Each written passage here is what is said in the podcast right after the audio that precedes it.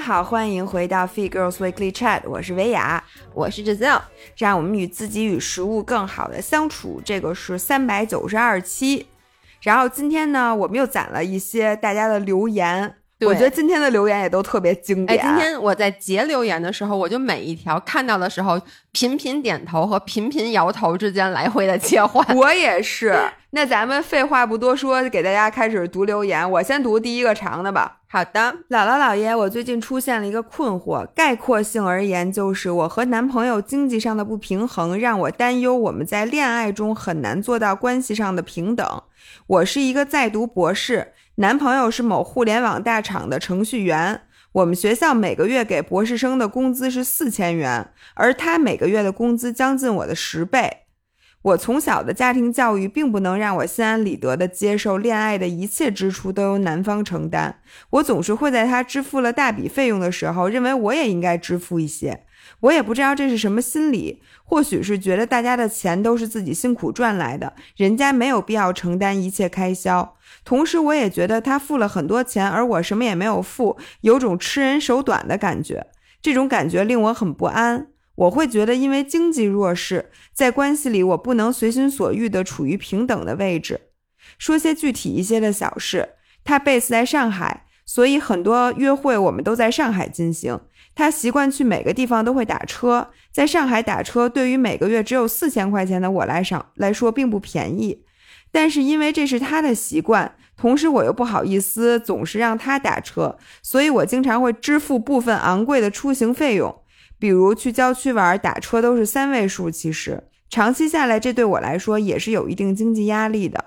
其实对于一个学生来说，每个月四千块自己花真的很够很够，还能有剩余了。但是这段恋爱开始后，我总是在透支。但是我又不太好意思出言告诉他我太穷了，我们以后能不能坐地铁？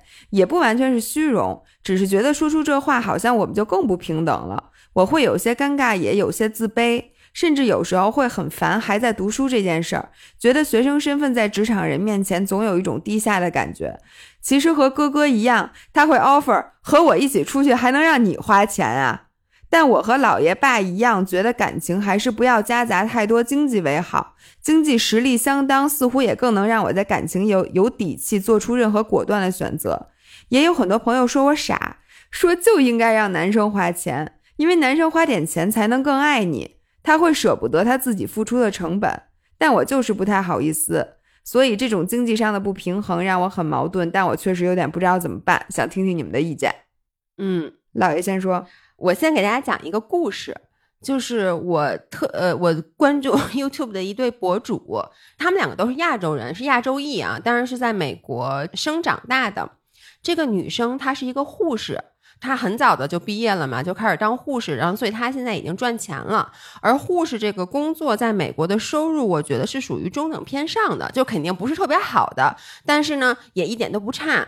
然后她交了一个男朋友，这个男朋友其实跟她同龄，但是这个男朋友读的是医学院。大家都知道，读医学院你要熬好多好多好多年，大概要到三十多岁的时候，你才能真正的开始赚钱。她的男朋友现在就是在叫做读 residency，如果大家看过。那个实习医生格雷就应该知道，呃，对，做 residency 的时候，你其实工作是非常非常繁忙的，你压力非常非常大，但其实这个时候你是不挣钱的，嗯，你的钱其实挣的非常非常少。我觉得这都是医疗体系对于人工的一种压榨。同时呢，她的男朋友还要去还大笔的医学院的这个学费，所以这个女生就有次就分享说，我是养我男朋友的。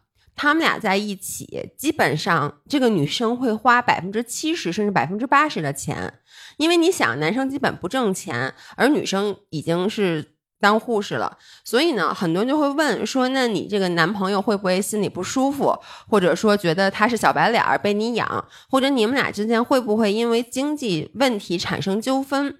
然后他们俩对此做了一期 Q&A。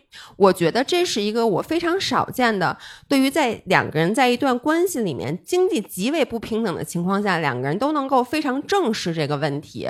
就是首先，这个女生就是说。那她现在是不挣钱，她现在就是这个情况，嗯，她等于还是学生，但是呢，他们俩已经订婚了，嗯，她说，但是我是想跟他去过一辈子的，那把这段时间放在一辈子来看的话，它是非常非常短的一个人生经历。这段时间我们俩在经济上不匹配，但是呢，我是把我们俩看成一个共同体的。而他在里面也说，就比如说到打车这件事儿，他就说，如果说我完全要求我男朋友跟我在任何事儿上面花一样的钱，那我会大大牺牲我的生活质量。嗯，这不跟他说一样吗？我也不能要求我男朋友陪我坐地铁呀。对，他说我不想牺牲我的生活质量，我也有能力多付出一点钱，让我爱的人跟我一起去享受现在的生活，而我深知。呀将来当了医生，他的钱全是我的，他就直接这么说的。他就说他将来当了医生，我就等熬出头，他的钱全我。他是开玩笑啊。然后这个男生也是非常坦然的，就是说，嗯，我现在就确实不挣钱，但是我不觉得我是一个小白脸儿，因为我工作非常努力，我非常上进，而且我深知我将来毕业以后，我还清贷款以后，我会有非常不错的收入，并且我深知我很爱我的未婚妻。我会将来把我的一切也都和他一起分享，不是说我要一辈子就处于这种经济状态。嗯，所以我觉得他俩的那个分享就是 exactly 我现在想跟这个五五人说的。哎，我刚才想插一句，我觉得就是，就比如说我现在有钱，嗯，然后我男朋友不挣钱。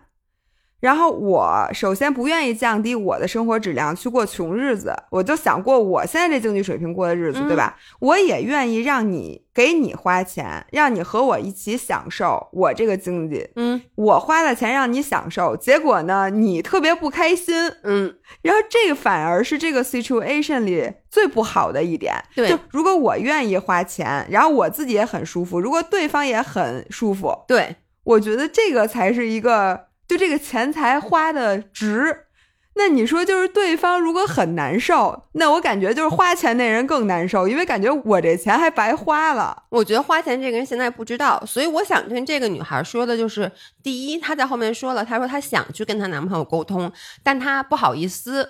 我觉得这个沟通是非常有必要的，因为像姥姥刚才说的，因为一般人啊，比如说像我。我就觉得老爷公跟着我吃香的喝辣的，那他得美上天。当然，他确实美上天。老爷公老老跟着我去参加，但是也赶上一个特别自觉的，就咱们这五人儿，对，他还压力还倍儿大。对，就是所以就是说，你的男朋友可能不知道你在承受这些压力。对，所以我觉得你需要告诉他。就是我既舍不得让你花钱，但这个钱让我来花，我又花不起，我又花不起。那我觉得把这个话摊开说，那究竟最后是达成一个什么样的共识？比如说以后特别远的地方，我们是不是就坐地铁？或者这个男生可以非常明确的告诉他，比如说如果是我的另外一半跟我这么说，而我又确实我不想坐地铁，我就想打车，那我就会告诉他没关系，因为你我一个人我也是打车。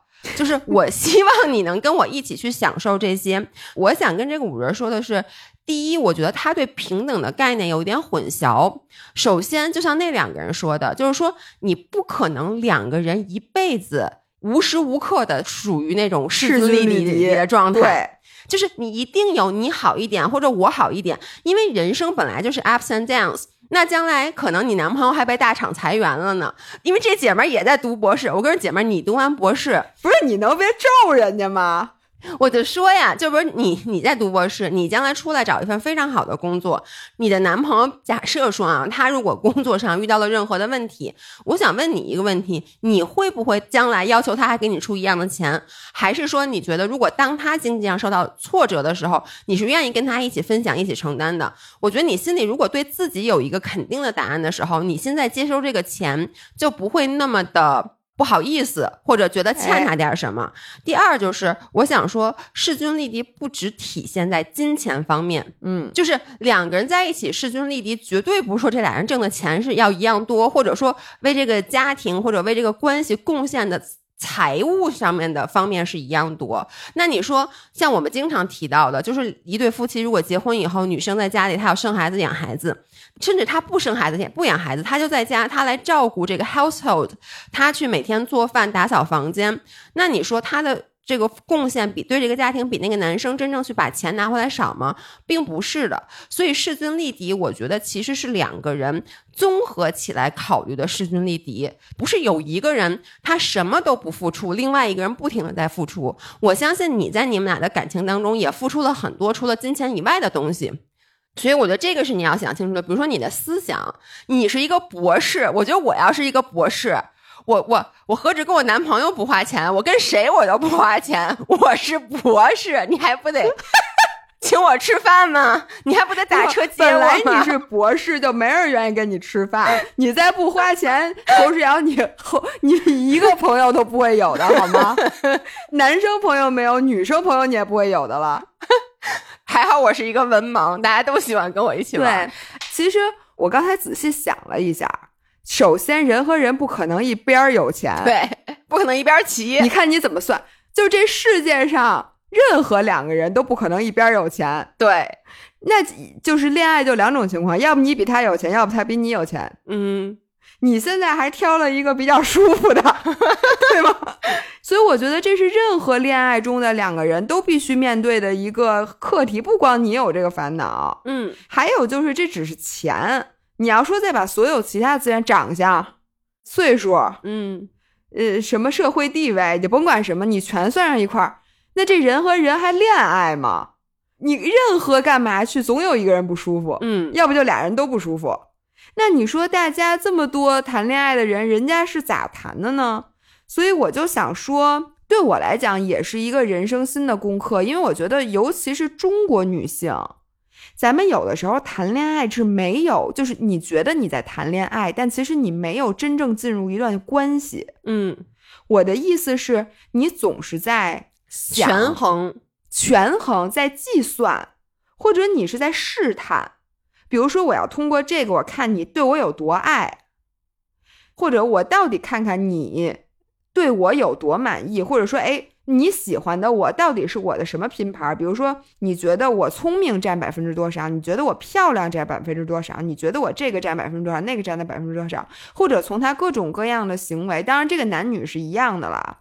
就是一直在通过这段恋爱来 evaluate 一些东西。嗯，既然像我刚才说的，人不可能咱俩一边骑，什么东西都一边骑，我们能不能放弃这些东西？我们单纯的就享受一下这段关系？我觉得老爷刚才说的那个那个男生和女生的关系啊，他们俩是决定过一辈子的。嗯，所以你可以从这段时间把它抻长了看。那如果他们俩不过一辈子呢？也许你们俩的关系就是一个段短暂的，他比你他挣的工资是你十倍的关系。那如果是这样的话，难道我们就不应该在这段关系里面？我觉得并不是。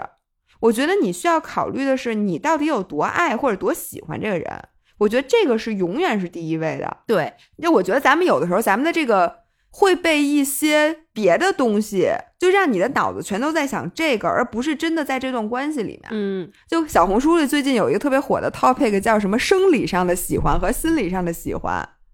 然后我就觉得，你先要想清楚，你是不是生理上和心理上都喜欢这个人。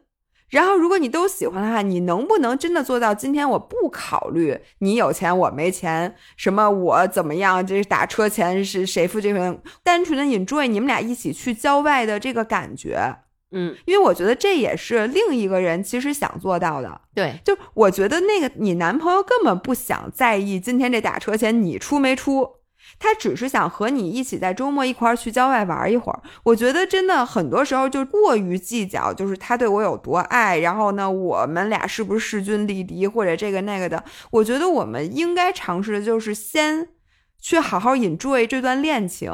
我觉得这才是永远都不会后悔的事儿。嗯，还有一个想补充的就是，因为我我从来没有做到过像你说的单纯的考虑喜欢，我觉得我就是一个，就是我这种性格的人，因为我比较敏感。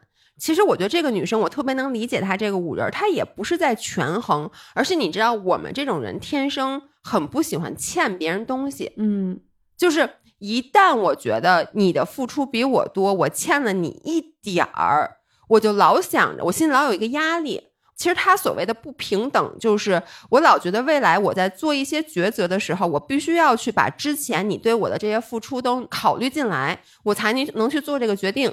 哪哪怕他朋友一直是你请我吃饭，张维亚老请侯世瑶吃饭，然后呢，有一天你做了一件让我不太高兴的事儿，我可能就觉得我没有立场把这件事儿给摊出来，或者告诉你我不高兴，甚至我会觉得我没有立场不高兴，因为你都天天请我吃饭了，我不能既要又要还要啊！你都是一个天天请我吃饭的人了，那你怎么就不能欺负我一下呢？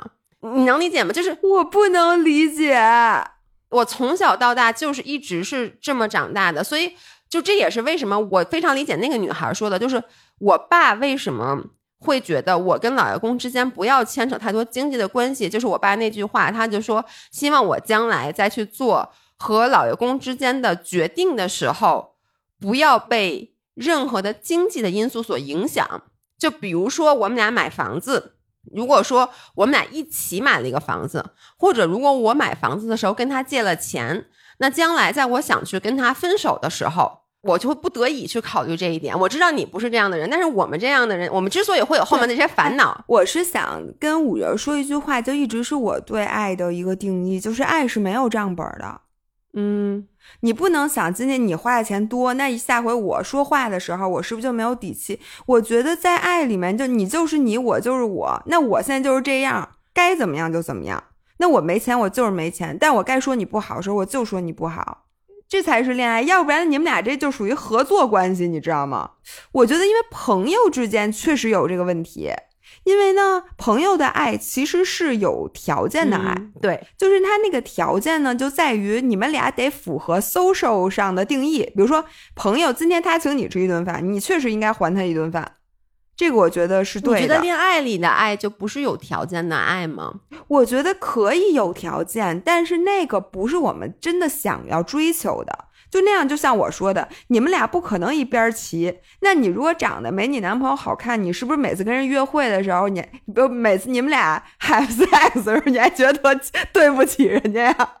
就是你这玩意儿咋？我觉得是这样，就是说，包括恋爱，因为我从来没有谈过像你说的那种，就就一股脑扎进恋爱。我觉得是因为这些条件也好，因素也好，它是客观存在的。哎，那我问你，如果你找了一个大帅哥？嗯，就是他真的长得很帅，然后你就觉得你配不上他，你觉得你各方面都配不上他吧？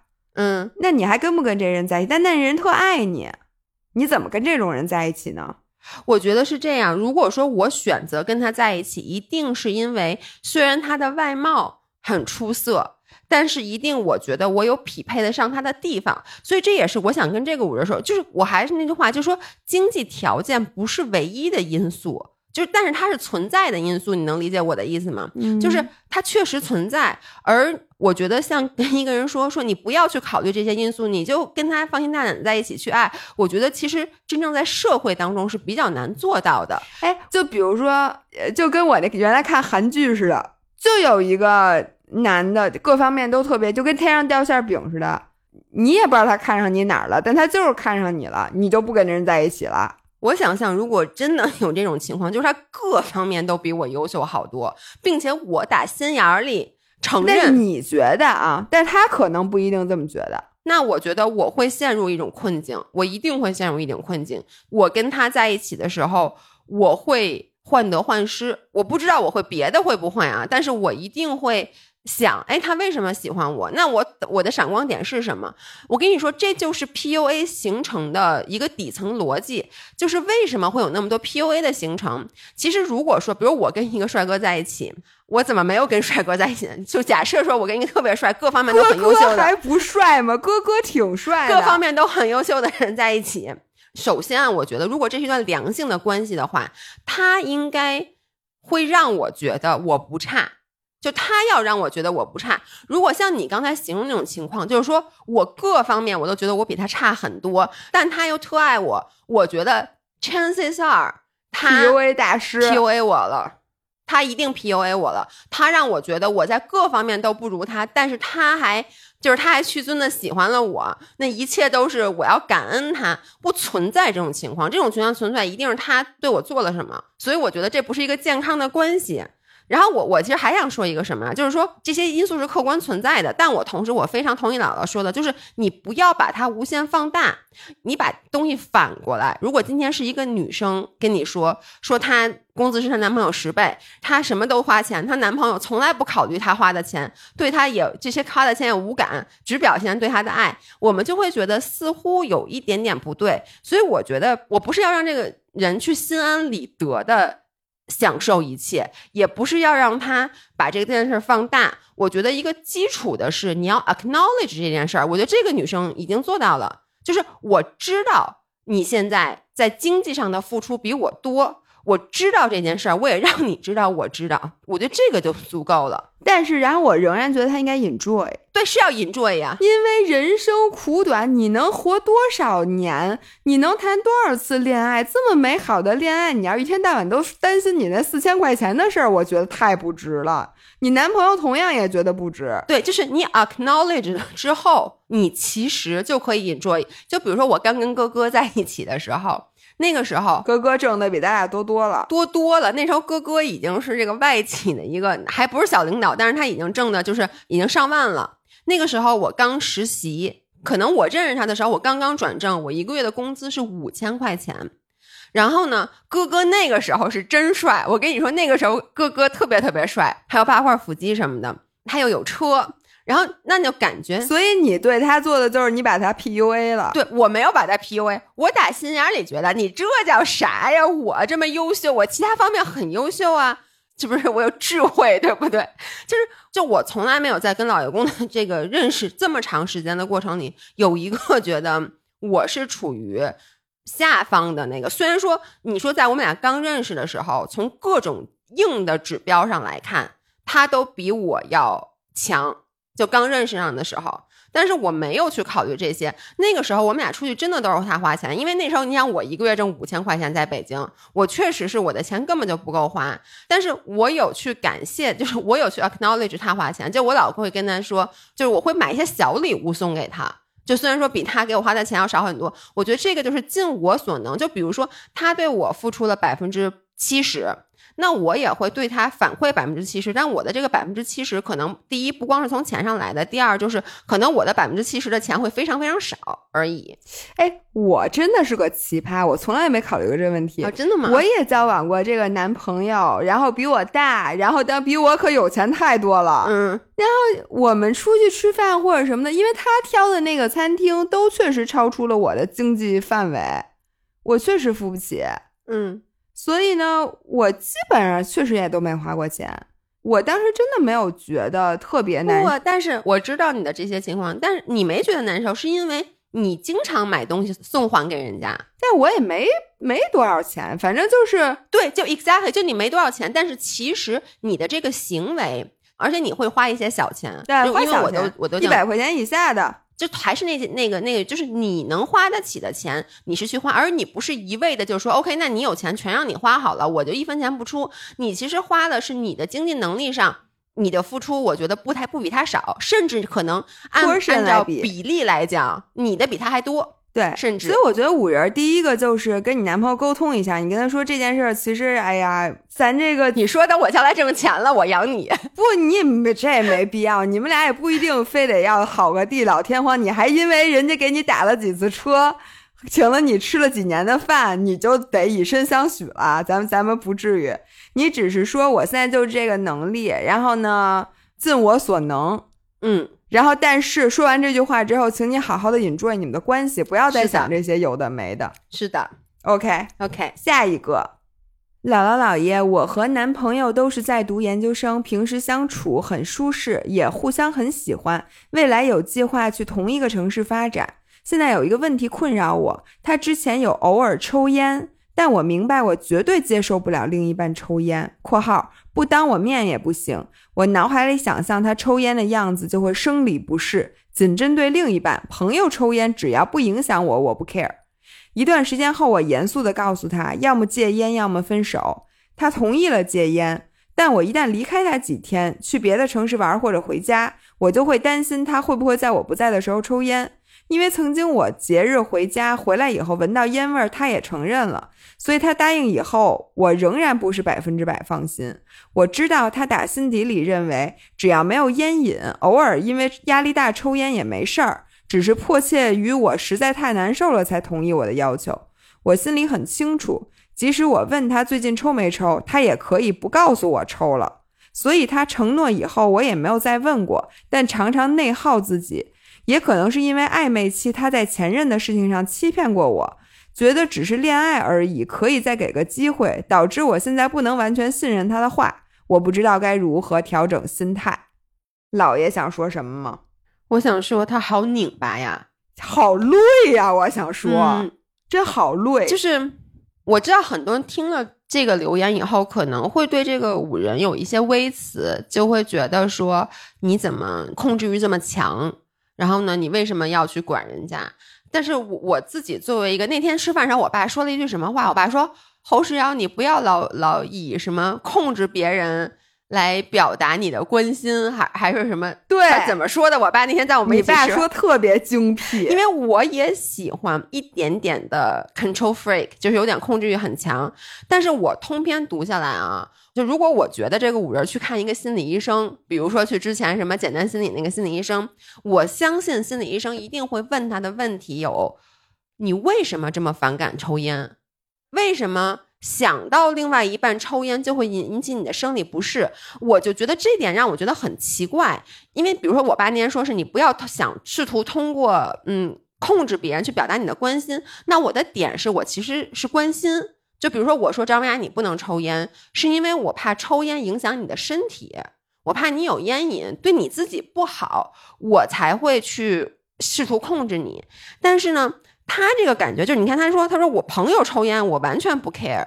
嗯，我就是不允许我的另外一半抽烟，所以我觉得这个其实不仅仅限于说你担心你另外一半的身体，嗯，就一定我觉得有一个深层次的原因在这儿。我就通过他的留言，我不能理解是为什么，但是肯定是有一个深层的原因导致他特别想去控制这这件事儿。哎，我其实有一个疑问啊，就嗯我特别理解他说的，他不能允许另一半抽烟，其实我也不能允许。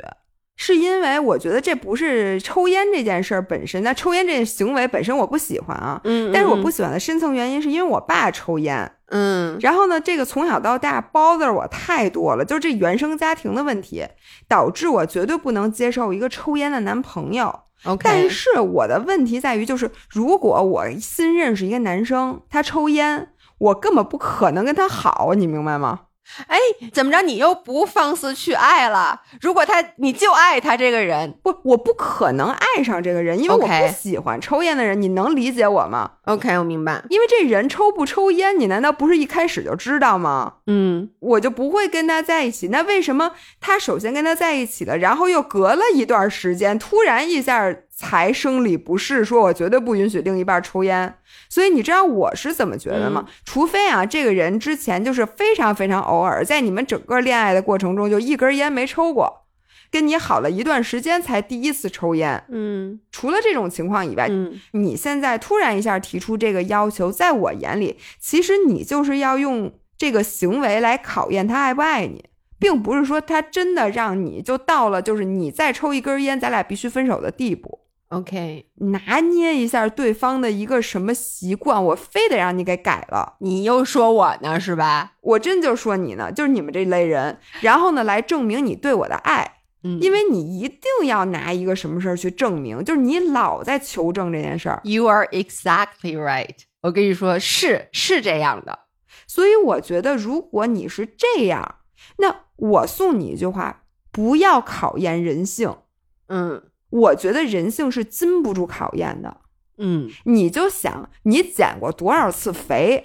就咱就说减肥这件事儿，嗯你发毒誓我一定减肥，然后我晚上绝对不吃什么什么什么什么什么，我再也不买什么什么什么，我再也不喝奶茶。你哪次真的做到了？你是不就是哎这三天坚持特好，然后下一天哎呀我今天累什么什么来一杯。其实我感觉你男朋友抽烟其实也是这种情况，但问题是，他其实抽烟，他脑子里想着我今天压力大，我也不会上瘾。就像姥爷说的，就对于我的身体也没什么影响。也许我今天抽了一根社交烟，可是你的翻译就是他不爱我。然后我觉得这个坑完全是你自己给你自己挖的，就跟对方其实没有任何关系。你说的非常非常对，就是这个情况。我从我的角度来分析一下，首先我说一下，我觉得她为什么跟她男朋友好。像我这种人哈，我不说我们，我就说像我这种人，比如我看上一男的，他明显有一个问题是我觉得不太行的地方，嗯但他其他地方又比较行。比如我刚跟哥哥在一起的时候，你说哥哥，咱俩可刚认识哥哥的时候，哥哥就问那是不是一堵墙，以及把车开翻了，以及把那个你就知道这人智商不太行。我咱俩特别巧，我刚认识他的时候，我不就老跟你咱俩就老发那个聊天截图，我就说这人怎么这么傻？那你说这是不是我的点？我绝对是我的点，甚至我因为觉得哥哥傻，我们中间还分过手。但是为什么当时我还是跟他好？是因为他还是有其他的种种的点，让我觉得可以处。因为你知道吗？你很难找到一个人，这个人各个方面都是，尤其是像，因为我知道像姥姥这种人，他可能就是看到一个男生，比如你当时心动了，你就看不到他的问题。我不是的，我们这种人就是看得到问题，但是为什么还跟他好？因为我觉得我能把他给搬过来。就我在进入这段关系的时候，老娘就觉得来吧，你这些我看不惯的，我都给你掰扯掰扯，我给你捏吧捏吧，就像你之前说的橡皮泥就，喜欢这种 challenge，对，就想这样。你要这人没毛病，我还觉得缺点什么。，对，然后结果进入到以后，其实我我觉得你刚才剩下的点，我非常非常同意你说的，就是我让老爷公去干很多事儿，包括我跟他急，我觉得是也是因为关心，但很多时候那个急的更内核的东西，就是因为我觉得你怎么不听我的？我举一个例子，我让老爷公喝小绿粉和吃鱼油，嗯，这件事儿，我觉得我我是不是为了他好？我是打心眼里，那小绿粉儿挺贵的呢，对不对？小绿粉儿一天二十块钱，鱼油一天五块钱。然后每次我在咱们直播间买好多，我就跟老爷公说你要吃。然后那鱼油咱们那不是能撕下来吗？一溜一溜的。我说你出差带着。然后呢，他就说好。然后我一开始就盯着他吃，他就吃了。然后我说你在我不在的时候也要吃，他说好。我说你出差的时候记得要带这种一包一包的，他说好。就前段时间，突然有一天，我就发现他在除了我盯着他的时候，他压根儿就没有喝过小绿粉儿，嗯，也没有吃过鱼油。我当时那会儿噌的一下就上来了。其实按理说我是为他好，他没吃，我再让他继续吃上不就完了吗？但不，你知道不？我就会说出什么话吗？说那个，哦，我让你喝小绿粉是为我自己是吧？就你觉得我是为我自己就是你爸妈小时候跟你说，我让你上那什么数学班是为了我自己是吧？对我有钱没地儿花了是不是对？有钱，我记得我下一句就是，我说我有钱没地儿花，对不对？我说你这一天那么多钱，我说我愿意给你买。还有他洗脸，老爷公从来不抹油，我就给他买了油。他每天晚上上床，我都会问我说你抹油了吗？他就说抹了，你闻闻。然后有时候经常就说哟我忘了，然后有那么几次我就急了，我就说。我让你抹油是为了让我好看吗？你你老跟我说你觉得干，你呀觉得干，然后我给你买了油，你又不抹，而且我就会，然后你知道吗？我接着就上次那鱼油和小绿粉的事儿，我就开始我就说，张涵，你答应我的事儿，你 ever 做到过吗？哎呦，行，我说你答应我干这个干那个干的，那个，这个肯定。那个十年前的事儿没穿上说，这我根本就就全翻出来，就说你答应我去把那电视什么给给修了。我这事儿说了多长时间了？我说我不在这段时间，你小绿粉儿也不喝，这花你几分钟？你说你忙你不弄电视，我说你就在网上你约一下人，让人来一下，怎么了？开始翻旧账。其实当时那个点真的就是，我觉得你为什么答应我的事儿都做不到？你懂吗？我我特别能理解这种人。我跟你说，我听完了之后，我像浑身鸡皮疙瘩都起。我要是哥哥，我跟你说，我就想，侯世阳，你千万别再给我买东西，你千万别再对我好，真的，你就把我当空气，你要不把我当个屁 给我你知道吗放了吧？老老爷公有时候哥哥就是跟我我我们俩吵，他有时候也会急了，就说：“那你别给我买行不行？”我就说我就说什么喝小绿粉是为了让你什么你也不吃菜，他就说：“那你别给我买行不行？我就不吃菜怎么了？”他要敢这么说，就完蛋了。我跟你说，我们俩就分手了。就真的，如果他这么回怼我一句，我可能就放火把房子给烧了。哎，我跟你说啊，就是我这人谈恋爱还真是有一套的。嗯我能说，就这种事儿，就是这种抽烟，嗯嗯，我曾经不能说百战百胜吧，反正也差不多。你知道我怎么干吗？我教你个 tips 吧。嗯首先，我有一种能力，这个当然是我们那个 INTJ 的人可能是具备这种能力，就对自己的自控力非常严。嗯于是我可以做到，就是只要我从心里喜欢这个人，嗯我可以接受他所有的一切，as a whole person，就我把他当做 whole person 一样爱。嗯，这个很厉害。他的优点和他的缺点，我可以就这么看着，嗯就是我不去触碰，我知道这是他的缺点，或者明明他在干一件错事儿，我 let it be。对你不去触碰，而我们要处理。对，就我就爱是想触碰但缩回手，我就看着我把你当做一个艺术品一样欣赏。就是你看维纳斯还少一胳膊呢，俩，他少俩胳膊。俩 对对，杨过少一个胳膊，反正就是你知道这是一种残缺的美，但并不影响你对维纳斯的爱。就是我们可能 INTJ 的人，我们能做到这一点，嗯就是你先接受或假装接受这一些，然后呢，你就会用你的爱把它给融化掉，他就会觉得自己在浓浓的被爱，于是他也想这么爱你。然后这个时候，我教你啊，嗯你你就觉得你们俩关系非常非常好的时候，你问他一个问题，你说在这段关系里，你有没有对我特别不满意的地方？他也许会说，也许他说不出来，嗯然后他肯定会回问你，你有没有对我特别不满意的地方？你就可以这么说，你就说之前其实我是特别不能接受人抽烟的，你也可以说说为什么，因为一般这种特别从生理上反感别人抽烟，都是你小的时候，比如像我，我就是我爸一直抽烟或者什么的，就是你让你对这个抽烟这事儿有一个非比别人更极端的反应，嗯或者你就把这个故事讲给他，他说：“但是因为这个人是你，所以我就觉得你是你，我想让你做自己。就这个东西我不喜欢，但是我也接受了。嗯然后我觉得，如果有机会让这个人就不抽烟了，我觉得这一招可能会比较好使，因为你要让他知道这个是他的决定，不是你的决定。你不要让他觉得这是你要求他的。我们会说呀，我们会说你爱抽不抽，你爱抽不抽，我不管你来，不行吗？你知道吗？就是你要把这件事儿变成他自发的，为了爱你做出的一件事儿，而不是他在你的要求下做出的一个应激反应。嗯，我觉得，但凡如果能实现这件事儿的话，可能是这么实现的。哎我觉得这个真的也分人，就你就说老爷公张薇啊，你能有一天让张涵用洗面奶吗？我们我这件事儿已经努力了十二年了，就是我告诉你，我能大傻逼，知道什么叫大？我给的钱，你知道好使吗？那你还是罚他钱，因为你看现在我想让老爷公改一什么事儿，我就变成罚钱了。罚钱好使吗？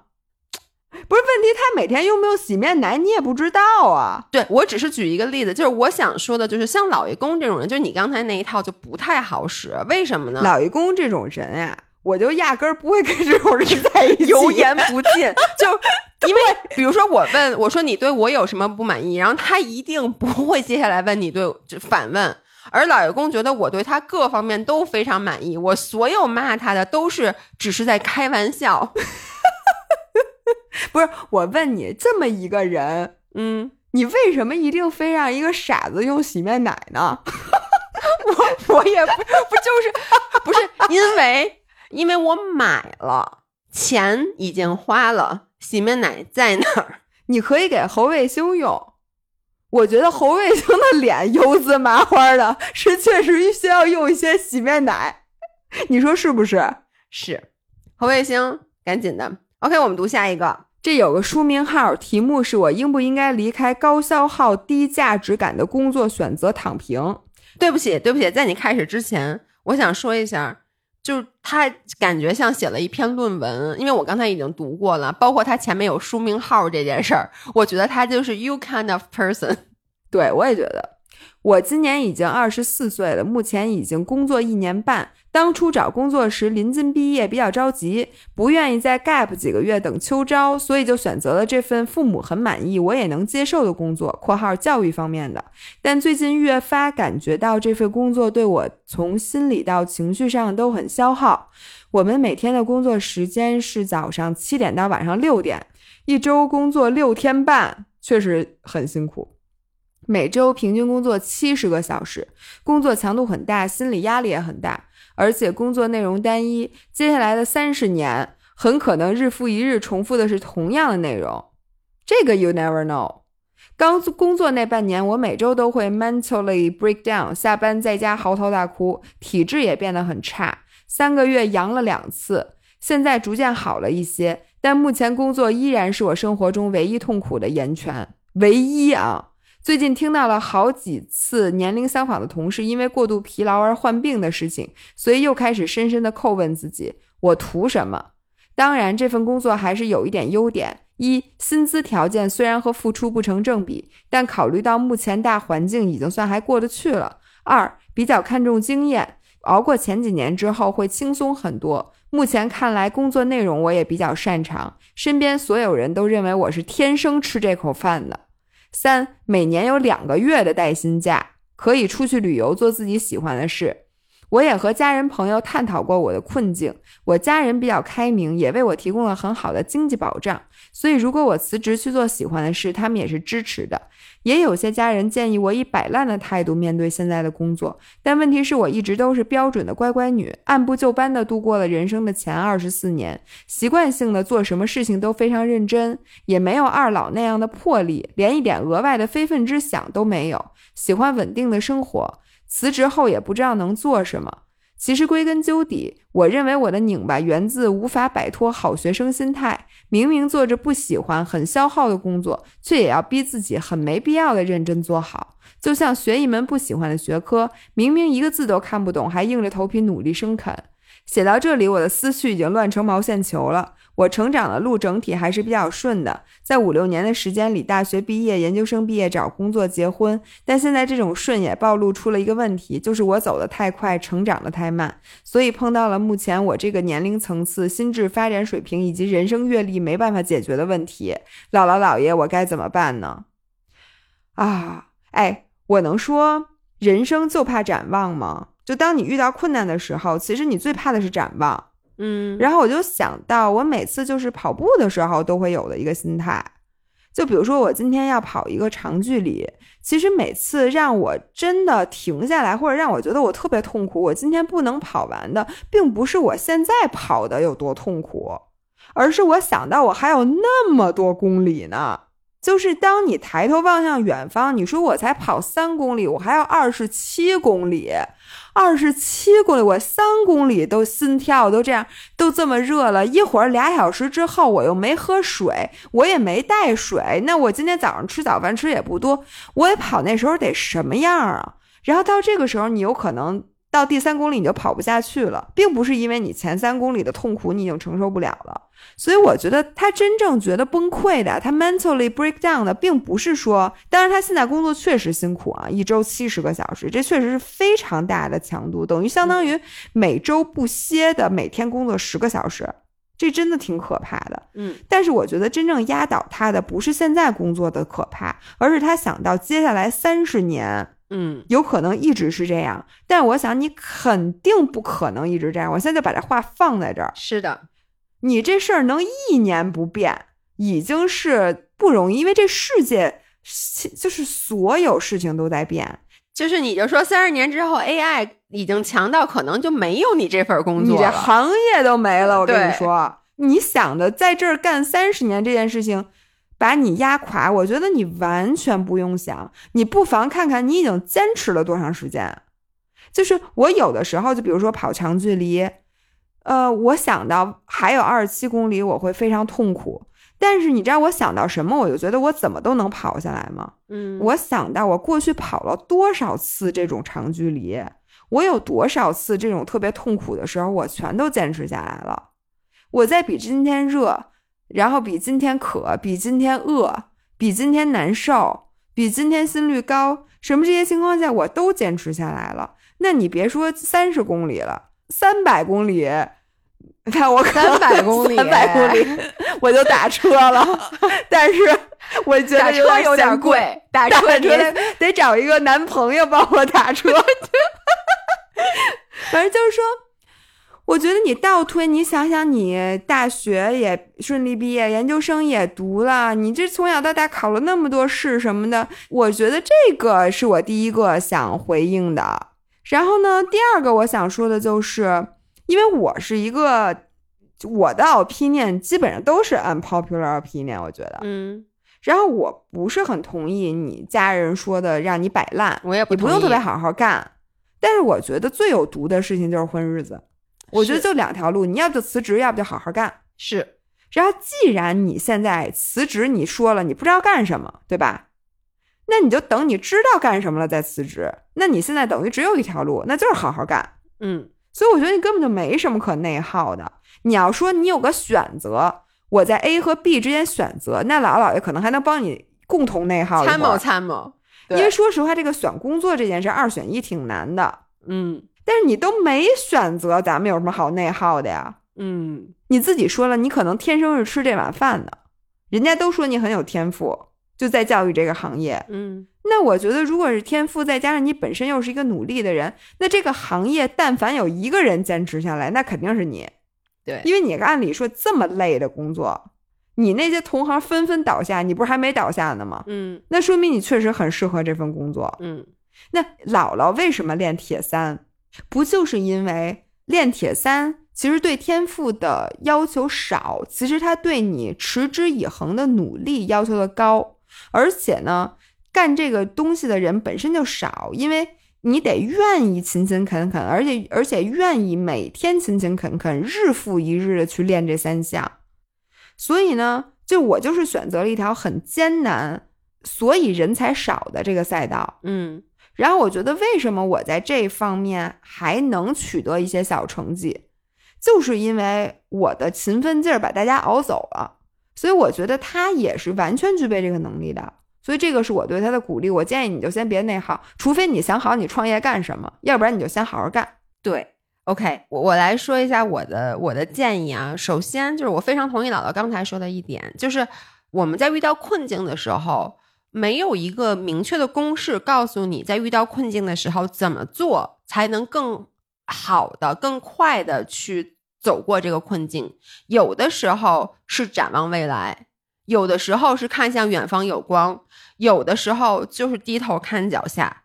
一步是一步，埋头往前，有点像姥姥之前说我，就是我格局这个东西之于我是我有用的时候，我说我是一个有格局，我要做一个有格局的人；没用的时候，格局是什么我不知道。一脚踹开，一脚踹开，就是我们老是觉得人生似乎有一个公式，似乎有一个人可以给你一个建议，是哎，你应该怎么做就更好。其实，在你同一个人在人生的不同阶段面对不同的困境的时候，你都要有用灵活运用不同的解决办法，就是。有那么多，就你到底该我这时候应该辞职也好，找工作也好，还是说我该埋头苦干也好，还是该展望未来也好，你拿来为之所用，怎么着能让你现在更加的舒服，更快的走过现在这个困境，就拿来为之所用。就姥姥刚才说一点特别对，你都读完研究生了，在你从生下来到现在，你一路走特别顺，我绝对不相信你在高考之前没有过那种。熬到不行，觉得人生没有希望了，我我觉得一定是有的，只是人其实对于痛苦，我觉得人的一个自我保护机制就是对痛苦的淡忘能力很强。我觉得大部分人是这样，我爸是相反的，我爸只对痛苦的事儿有记忆，对好的事儿是没有记忆的。但是绝大部分人是这样，就是你就这么说吧，你现在到一个高三班里面揪一个学生问你问他苦不苦，我相信百分之九十九的人会告诉你特别苦，觉得熬不下去，每天不停的就各种学业压下来。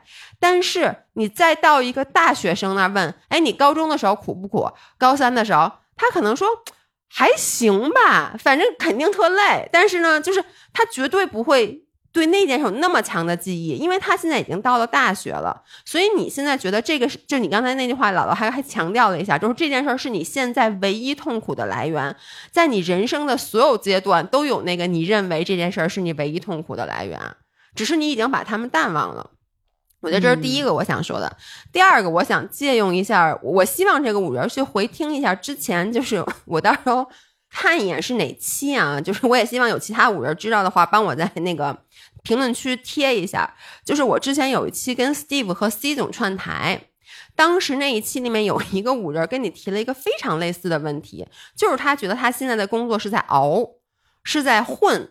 然后他觉得他的人生没有希望。当时我觉得 C 总给了一个特别有意义的建议，他当时就说：“你不要去熬你的工作，你要 own your job，就你要拥有你的工作是什么意思？就是。”既然你现在没想清楚，我跟你说，任何的工作都有它的问题，尤其是你是一个二十四岁刚刚毕业、刚刚入入工作，就是我觉得所有人，像我原来也是，我在大学毕业之前，我讲过，我看那个。咨询公司的人来到我们公司，就是那些学姐们拎着个小箱子，穿着一个小 A 裙儿、A 字裙儿，穿一西服过来给我们讲那种，就讲毕业的那些事儿，说马上还要去哪儿哪儿出差。你觉得这个工作太 fancy 了，就你会对他有一些不切实际的假想。但当我真的毕业以后去到咨询公司，我当时觉得我做的工作一点意义都没有，我就是每天拿 Excel 在拉表，给人复印。干一些打杂的事儿，当时我觉得，我觉得就算我将来一步一步往上往上熬，我干的也是这些毫无意义的事儿，特别没劲。我就想，我我我想，就是。我只看到了那些人拉着一个小箱子出差这件事儿，我殊不知他们到了那个城市，下了飞机他们就去客户，跟客户访谈完就得回酒店，回酒店要整理访谈记录，然后写报告要写到凌晨一点，第二天早上起来六点多起床，吃完早饭又要去客户，就是你对这个城市你连多看一眼的时间都没有。所以我觉得所有工作都有这个问题。所以当你觉得这个工作以带引号的毫无意义的时候，你能从这份工作中获得获得什么，完全是你自己的选择。因为任何工作都有它，只要它存在，它即合理。任何的工作你在里面都能收获东西。但是如果你像你自己说的，你就摆烂，像你亲戚建议，你就那么混日子，那你可能就像你说的，你如果在这份工作上再做三年，你这三年毫无长进。你就是混日子，但如果你认真的，你打起精神来，你想我要 own this job，我要看看在这份工作里我能把它做多好，我能学到什么东西。你调出一些主观能动性，真正去做的话，我相信你会发现这个工作没有你想象的那么无聊。哎，我还有我想说，混日子这个事儿是有惯性的。嗯，就我发现人如果在最开始职业初期，尤其你想养成了一个混日子习惯。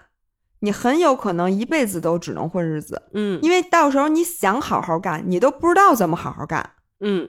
而且我跟你说，我发现有一个特别现实的问题，你以为你到时候换一个工作，那这个工你在这个工作里的表现就会永远留在这个公司，不是的。我发现这个圈子其实很小，就一旦你的 reputation 定了，尤其是你职业的 reputation，他会跟你一辈子。就是你现在的老板或者是什么。或者你的同事，这是一个整个一个圈子。如果你在他们的心目中是一个混日子的人，嗯，然后很有可能你换了一个工作，那个人又桑炮，因为人和人之间就认识的人很多，然后你的这个 reputation 真的会影响你，对，会非常影响你的 career 的 development。所以我特别特别建议大家在职场里，就是面对任何一个工作都要认真，是就跟你恋爱似的，你要不就好好谈恋爱，要不就分手。你别说我这个又先凑合着，又我又不喜欢，这就凑合。对我觉得凑合的心态永远是有毒的。是，而且就是我我真的想最后说一下，就是我我就回想我当时刚做实习生的时候，就你说我我和姥姥现在做的工作，跟我们俩以前做的工作，真的是八竿子都打不着。那你说我们那些年前。二十多岁到三十岁的那段时间，我们的那些工作是没有意义的吗？其实完全不是。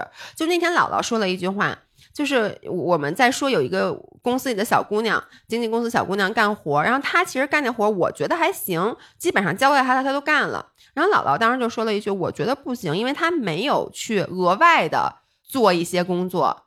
姥姥说：“我在当时当实习生的时候，我绝对不可能把这样一个工作交出去，就这样一个结果就直接交给我的老板。我一定会用脑子想一想，我还能把这个东西做成什么样？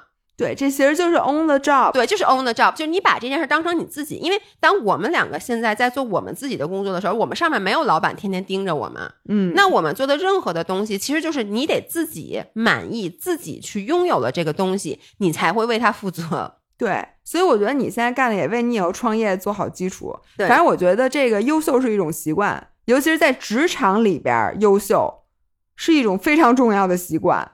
是的，OK，那最后一个问题，姥姥姥爷，我一直有一个极其内耗的点，想问问姥姥姥爷有没有好的建议。我有一位很亲近，高中就去美国留学的表姐，她自信又努力，因为和她关系很好，参与过她的生活，见过所谓的世面，所以一直对自己的现状不太满意，以此为动力想逼自己上进，脑海中总是提出过很多计划。背单词、考证、看书，到后来听姥姥姥爷的播客，爱上了跑步运动。但一到执行时，又总想着拖延。就算当下动起来了，也无法坚持下去。每当一天又荒废过去的时候，又极其厌恶自己，感觉自己已经是个废人了。有一段时间内耗到觉得自己没有未来。（括号）当然，我只是指责自己，并没有任何榨制别人的意思。到最后已经到了逼我自己去背英语单词、去看书，都有点生理上的难受。但最近准备要考研了，想考一个好点的学校，深知自己不能再这样下去了，所以想问一下姥姥姥爷，面对类似这种计划，是如何有果断的执行力和自控力，能让自己一直坚持下去的？如何摆脱拖延症？这个是一个我觉得挺典型的问题。嗯，而且我觉得这里面是有两层。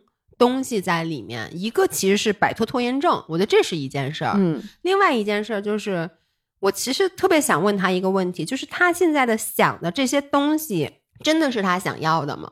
我觉得这个很重要。你就说他的那个表姐，对。他说，他那个表姐其实就也可以是闺蜜，反正就是比如说我和你之间这种关系。她自信又努力，然后呢，因为和她关系很好，参与过她的生活，因为她就是那个她表姐就是高中就是去美国留学了嘛，见过所谓的世面，所以一直对自己的现状不满意。嗯，她是有一个非常明确的因果关系的。嗯，就是她对自己的所有的不满意来自于。和别人的比较，嗯，就是他就是属于像咱们之前说的，一直瞄着旁边那条路上的风景，嗯，而我觉得他完全忽略了自己路上的风景，所以我觉得他他走了自己的这条路，但是呢，他一直你看他说的所有的好像都跟英语有关，背英语单词啊等等等等，他可能是觉得因为那条路上。英语是很有用的，英语能让我见世面，所以我在我自己的这条路上，可能他有更感兴趣的东西或者学科也好，方向也好。但是我觉得，我只有把英语学好了，我才可以像我表姐一样出国去见世面。嗯，我是觉得呀，我是一个喜欢拿别人激励自己的人，就我是这个类型，就我我会，比如说我看我表姐优秀，她给我的刺激。其实会让我浑身充满了动力，就是会让我很有能量。但是呢，这个目标它不能太高。我觉得太高的目标就是完全是起反作用的。就比如说啊，那个我看到我身边的一个人比我强一点儿的人，这个东西会给我一个动力，让我做一些微小的改变。比如说这个旁边这个人比我学习好，然后我看着他，我就会想，哎。那我本来我晚上应该玩一个小时，学一个小时的。那我决定我晚上学两个小时。今天，嗯，然后这个呢就不会让我拖延，因为我觉得拖延的根本是这个事儿你根本干不成。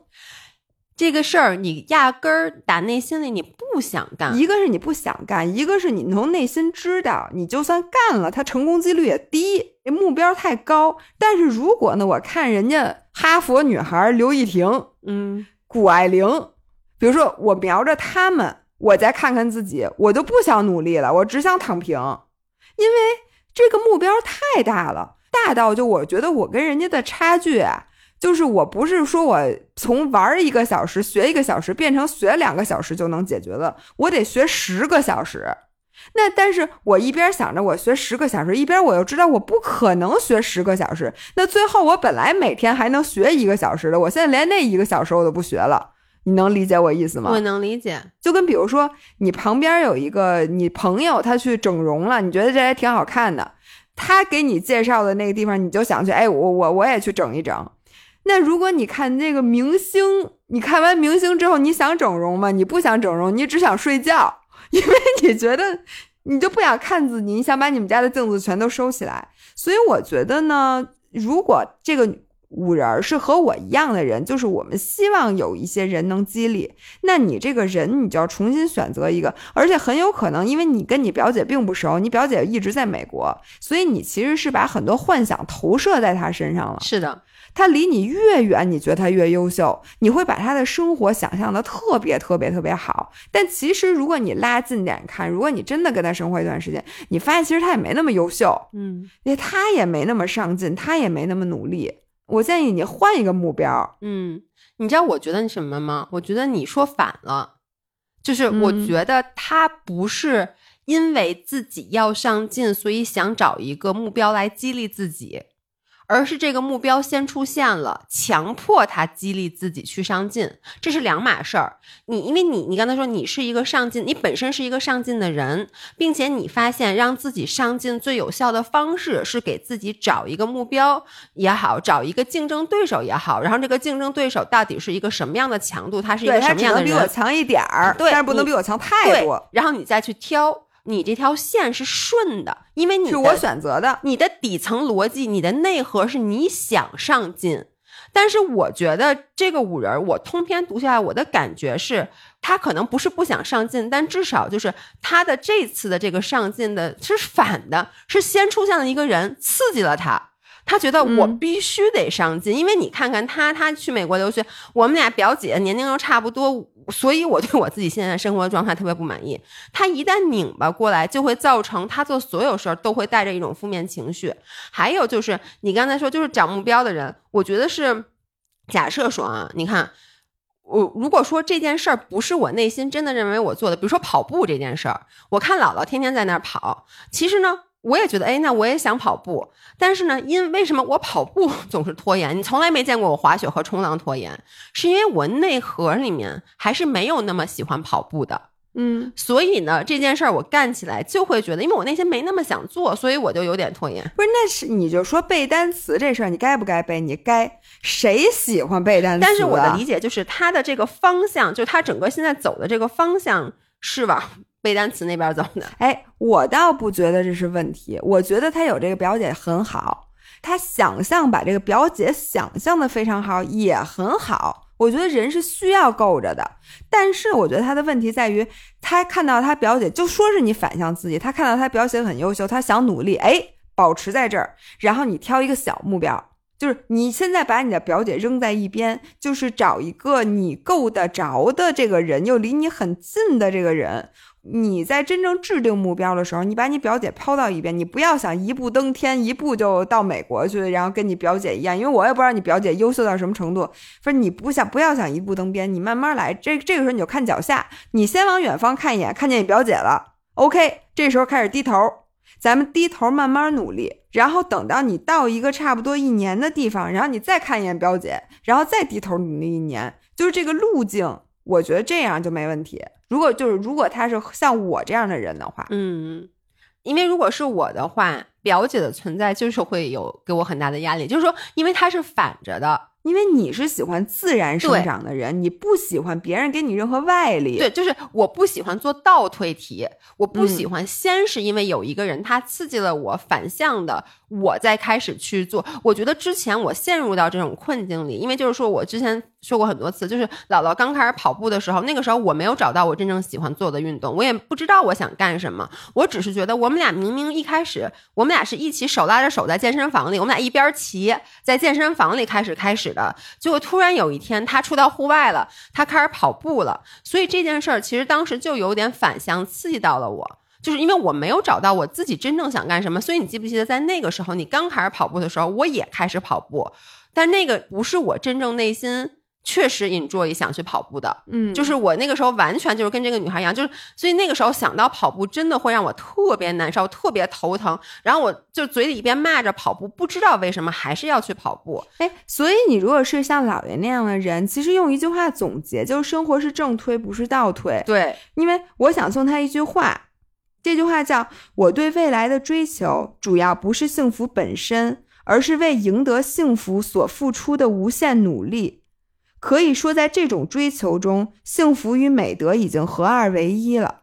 所以，我觉得有的时候，如果你没有目标，我只是想，比如说尽我所能，嗯我不浪费我这一天，我觉得你也许可能就不会拖延了。如果你是老爷这样的人，也许你就不应该有这个目标，你只要努力就行，因为在努力的过程中，你的幸福和美德已经合二为哎一了。你说特别对，就是我发现我是从什么时候开始越来越了解自己，就是我发现，比如说，你看你是你拿 Notion 做很多的计划，然后当你完成这个计划，你给这些你做的计划上面打了勾以后，你有很强的成就感，然后你觉得你这一天干了好多事儿，然后我是怎么能被激励呢？我这一天如果说。我勤勤恳恳啊，哪怕我什么事儿都没干，但是我反观，我觉得我无愧于这一天，嗯就是我觉得我没瞎忙到，就是我没有做计划，我没有在一个计划书上说我今天一定要干 A B C D，我就把它都干完了。我可能今天只做了 A 和 C 这两件事儿，但是呢，我回顾一下，我发现我没有特别浪费时间。嗯我在做的时候，我都是尽心尽力做的，我就会觉得，哎，我这一天就特别开心。嗯，所以姥姥姥爷的区别在于，其实我们只要我们在牌桌上，甭管那个牌你是拿一张看一张，还是你嗯直闷着，到最后看那牌，反正还是那些牌。对说白了就是这个，对吧？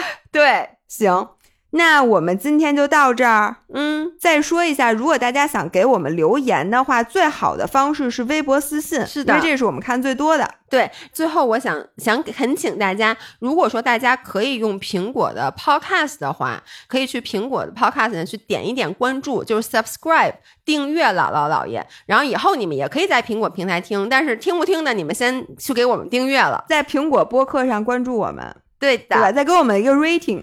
对，给我们打五分儿，嗯，好的好的。那今天就到这儿，我们下次再见，拜拜。拜拜。我刚才喝了一口水，哎，我那水都从鼻孔里面喷出来了。